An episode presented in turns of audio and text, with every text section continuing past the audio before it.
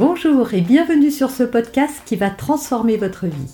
Je suis Noémie de Saint-Cernin, je suis coach certifié RNCP, auteur de plusieurs livres best-sellers, conférencière, formatrice en développement personnel et en parentalité, référente pour les médias, entrepreneuse, épouse et maman de trois enfants. Ce podcast, je partage avec vous chaque semaine des outils, des conseils et des clés concrètes pour vous aider à vous libérer de vos blocages, à améliorer vos relations, à mieux gérer vos émotions, à remettre du sens dans votre vie, à retrouver énergie et positivité et bien d'autres choses encore afin d'obtenir la vie qui vous fait rêver. Aujourd'hui, je vais vous parler de l'affirmation de soi et de comment dire non.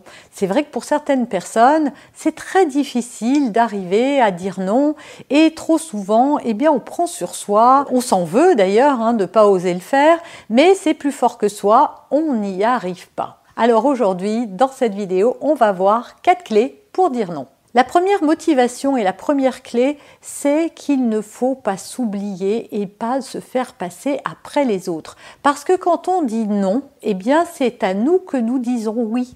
On se dit oui à soi, oui dans le respect de ses besoins, oui dans euh, euh, son envie profonde. On ne le fait pas pour embêter l'autre, on le fait parce que euh, eh bien, ça ne répond pas à notre besoin, ça ne répond pas à quelque chose qu'on a envie de faire et que tout simplement ça dépasse nos limites en fait. Donc c'est important d'être clair avec soi-même parce que si on ne le fait pas, on va forcément accumuler comme ça beaucoup, beaucoup de frustration et on va en vouloir aux autres de nous solliciter sans cesse, mais aussi à soi-même parce que on va se blâmer de ne pas avoir osé dire non à euh, quelqu'un qui nous demande de garder ses enfants, à la copine qui a toujours un service, euh, à notre patron qui nous en demande toujours plus. Oui, mais si on leur dit jamais non, eh ben pourquoi ils s'arrêteraient finalement? Eux, ils ne savent pas qu'ils vont trop loin puisque vous ne l'exprimez pas. Donc à la limite, leur en vouloir, ça ne sert à rien parce que même si vous, vous vous dites qu'ils devraient le savoir, ils devraient le comprendre, vous avez fait euh, euh, certaines choses pour leur montrer que c'était trop, eh bien sachez que tant que vous ne l'avez pas clairement exprimé, l'autre n'est pas censé le savoir. La deuxième raison qui devrait vous inciter à savoir dire non, c'est que ça, concourt au respect que vous avez pour vous-même. Si vous ne dites pas non, c'est que vous ne vous respectez pas. Alors comment voulez-vous que les autres vous respectent? Trop souvent, les personnes qui n'osent pas dire non, et ça m'est arrivé une partie de ma vie euh, d'être gênée de dire non pour plein de de, raisons. Hein. On a souvent peur, hein, si on dit pas non, on a peur que les gens se vexent, on a peur euh, qu'ils nous aiment plus, on a peur euh, de perdre leur euh, reconnaissance, leur amitié, peu importe. Et on est là à ne pas oser se respecter soi-même, mais on va donner à l'autre beaucoup plus que ce qu'on est en mesure de lui donner. Et donc ça va venir entacher le respect qu'on a pour nous. Donc pour se faire respecter, c'est très important de se respecter soi-même. Et ça passe par justement oser dire non à une demande. Alors il ne s'agit pas de le faire euh, méchamment ou parce qu'on veut se venger et qu'on se dit euh, j'ai pas envie de lui rendre service. C'est parce qu'à ce moment-là, on est peut-être fatigué, on n'a peut-être pas envie, on a peut-être euh, autre chose à faire. C'est juste l'exprimer avec bienveillance. Je suis désolée, mais je ne peux pas. C'est tout. C'est aussi simple que ça. Alors la troisième clé, c'est cesser d'avoir peur des conséquences. Hein. Je l'ai un, petit peu évoqué dans la clé précédente. C'est que trop souvent, si on ne dit pas non, c'est parce qu'on se dit mon Dieu, qu'est-ce qui va se passer si je le fais?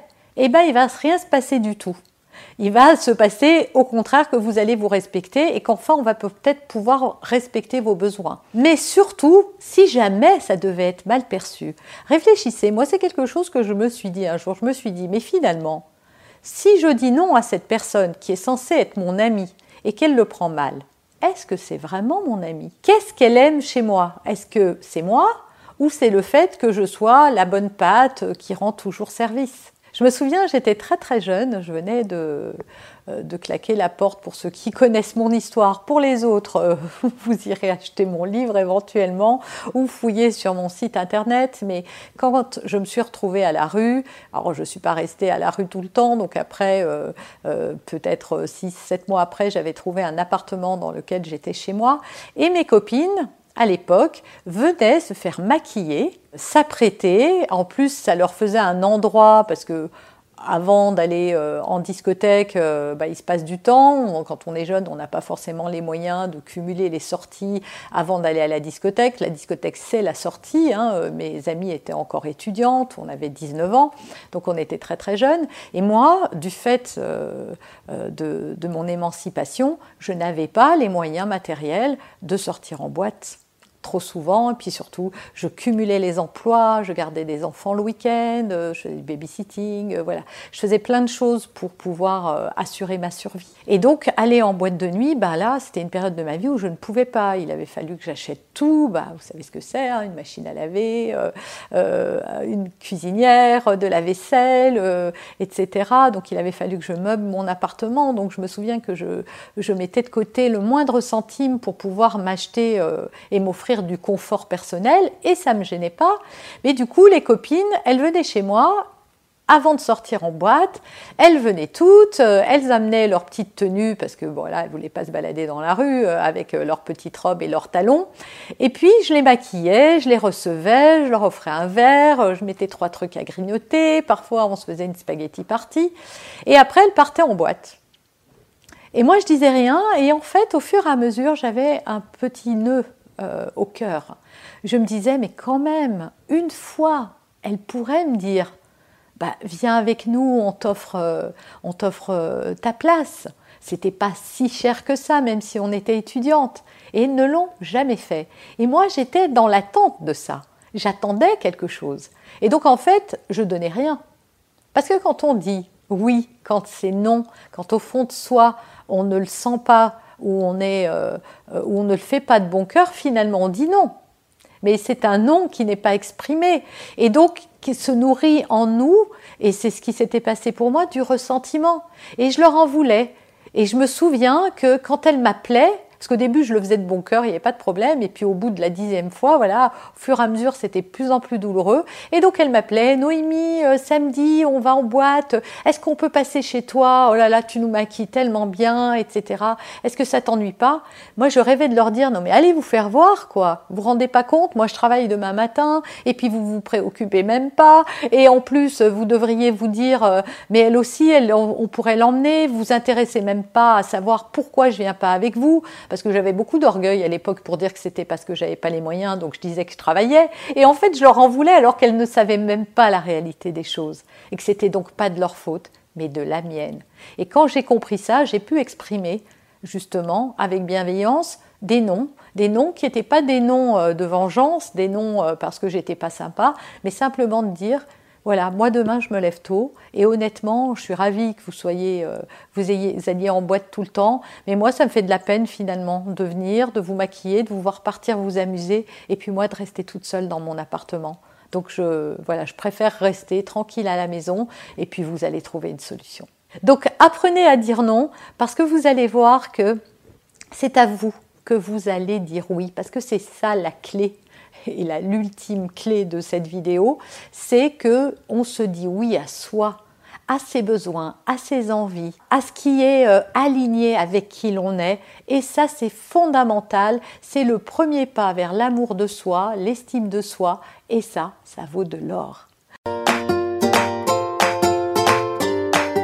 Vous avez aimé cet épisode? Abonnez-vous pour être informé de toutes mes futures publications. Laissez un avis 5 étoiles sur la plateforme que vous utilisez et un commentaire afin de m'aider à diffuser mes graines de conscience et de bienveillance à d'autres personnes.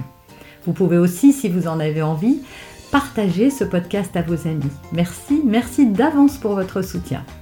Pour aller plus loin, vous pouvez me retrouver sur ma chaîne YouTube, mon site internet et mes réseaux sociaux. Ils portent mon nom, Noémie de Saint-Cernin.